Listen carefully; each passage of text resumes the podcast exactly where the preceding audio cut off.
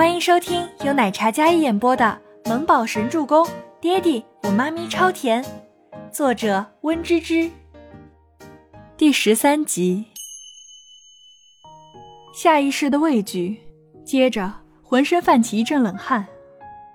周伯言前几天亲自来视察过，当时一行人声势无比浩大，整个餐厅都见过他们这位雷厉风行的总裁。见到周伯言，员工们都下意识恭敬着姿态，就连接待两位的都是店长。你好，两位里边请。店长将两人引到一处安静无人的二楼，露天阳台，安静优雅的，楼层较高。白茶餐厅处于闹市周边，占地面积广，环境非常不错。坐在露天阳台，有种在度假的惬意感。倪清欢没敢看菜单，她粗略的扫了一眼，然后递给了周伯言。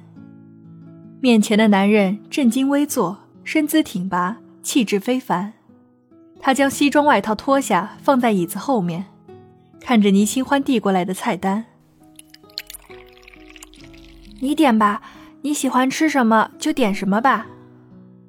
毕竟是救命恩人了，吃一顿好的也是应该的。”周伯言脸眸看了一眼菜单上的那只小手，再看了一眼倪清欢那张笑的比哭的还难看的小脸，接过菜单，一份红烧肉，一份香炉肘子，一份香辣羊蝎子，一笼清蒸大闸蟹，双人份香辣小龙虾，再加一份豆苗汤，所有的菜都不要香菜。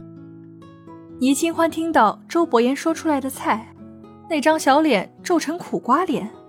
这都是硬菜呀，一定很贵吧？不过这些都是他爱吃的，待会儿多吃点吧，就当回血了。你也不爱吃香菜啊？我也是。倪清欢道，而且点的也都是他喜欢吃的。点这些够你吃吗？够够够！倪清欢用力的点了点头，再点下去他要破产了。周伯言长腿交叠，靠在椅背上，将菜单递给店长。好的，请两位稍等。说罢，拿着菜单转身下去。倪清欢看着外面空无一人的餐厅，除了一楼有几桌客人之外，二楼这样好的环境，竟然只有他们这一桌。听说这里新开的，口碑特别好，怎么二楼只有我们一桌呀？倪清欢不知道的是，二楼早就被周伯言清场了。没一会儿，菜便上来了。先生、女士，今天我们店有大酬宾的名额，刚好两位是今天的用餐幸运儿，所以本店赠送木瓜炖雪蛤一份，爆汁扣鹅掌一份，还有甜点果盘一份和一瓶果酒、一瓶红酒，两位慢用。店员将菜端上来，每一道都是色香味俱全。不仅如此，还是用料十足，还有幸运餐送。天哪，太好运气了吧！还都是他爱吃的。倪清欢戴起一次性手套，想先吃小龙虾。那黑白分明的双眸里看着这一大桌，已经是满眼冒亮光了。你先吃菜，我替你剥小龙虾。我不饿。周伯言戴起手套，将大盘小龙虾换到自己的身前。可当他看着这美味诱人的爆炒小龙虾，举在半空中的手有些迟缓。他这是在干什么？曾经他们在一起吃饭的时候，鱼有刺是他挑的，虾是他剥的，因为倪清欢说过，只有心爱的人剥的虾才是最好吃的，所以倪清欢都要他剥，或者倪清欢也会剥好喂他吃，似乎像是一种本能的习惯一样。周伯言自己都没回过神来，但手却快了一步。倪清欢咬着筷子，看着英气逼人、俊美如神的周伯言在帮他剥小龙虾，有些不好意思。那个，除了我儿子，好像从没见过哪个男人给我剥虾。哎，这个人长得像他儿子的放大版，也算儿子吧，没什么不好意思的，吃就对了。倪清欢看着这一桌好吃的，准备开动，听到这句话，周伯言动作一顿，以前剥的虾都拿去喂白眼狼了。你为什么会在博业城工作？周伯言漫不经心的问道，然后将剥好的小龙虾整齐的摆放在盘子里，一个一个工整规范的摆开来。这个嘛，本来十八年前衣食无忧，但十八年后天有不测风云，人有旦夕祸福，因为一些变故就出来工作了。说起过往，倪清欢不太愿意提。他说话的时候，周伯言抬眸凝视着他说话的语气神情。倪清欢将那只果酒拧开，然后倒了一杯酒。冰凉的果酒滑入喉间。一阵冰凉舒爽，他一饮而尽，像是想要借着酒精来麻痹自己的痛苦。周伯言听闻，看着他那张小脸，不像在撒谎一样。那你呢？你为什么在不夜城？像你这样帅气、身材又好的小哥哥，在这种地方很招有钱家小姐太太喜欢的吧？喝了一杯酒，倪清欢开始无拘束起来。哎呦，我不能喝酒的！忽然记起来什么，他赶忙拿起酒瓶看了一眼。嗯，好在没什么酒精度，像饮料一样，还好还好。或许是压抑太久，或许是周伯言给人一种正义的感觉吧。倪清欢防备的心渐渐松懈，他一个人把桌上的所有菜都吃了一遍，纵然很久没有吃过这么好吃的菜肴。